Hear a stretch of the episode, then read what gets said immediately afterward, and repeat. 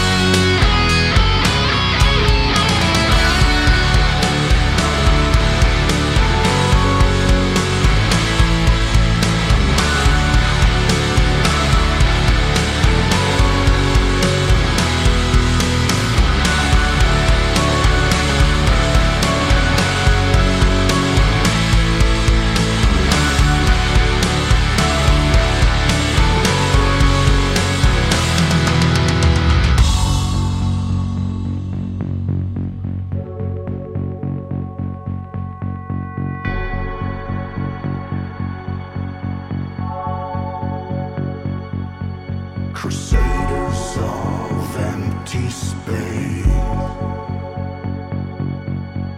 Born into a lifelong chain.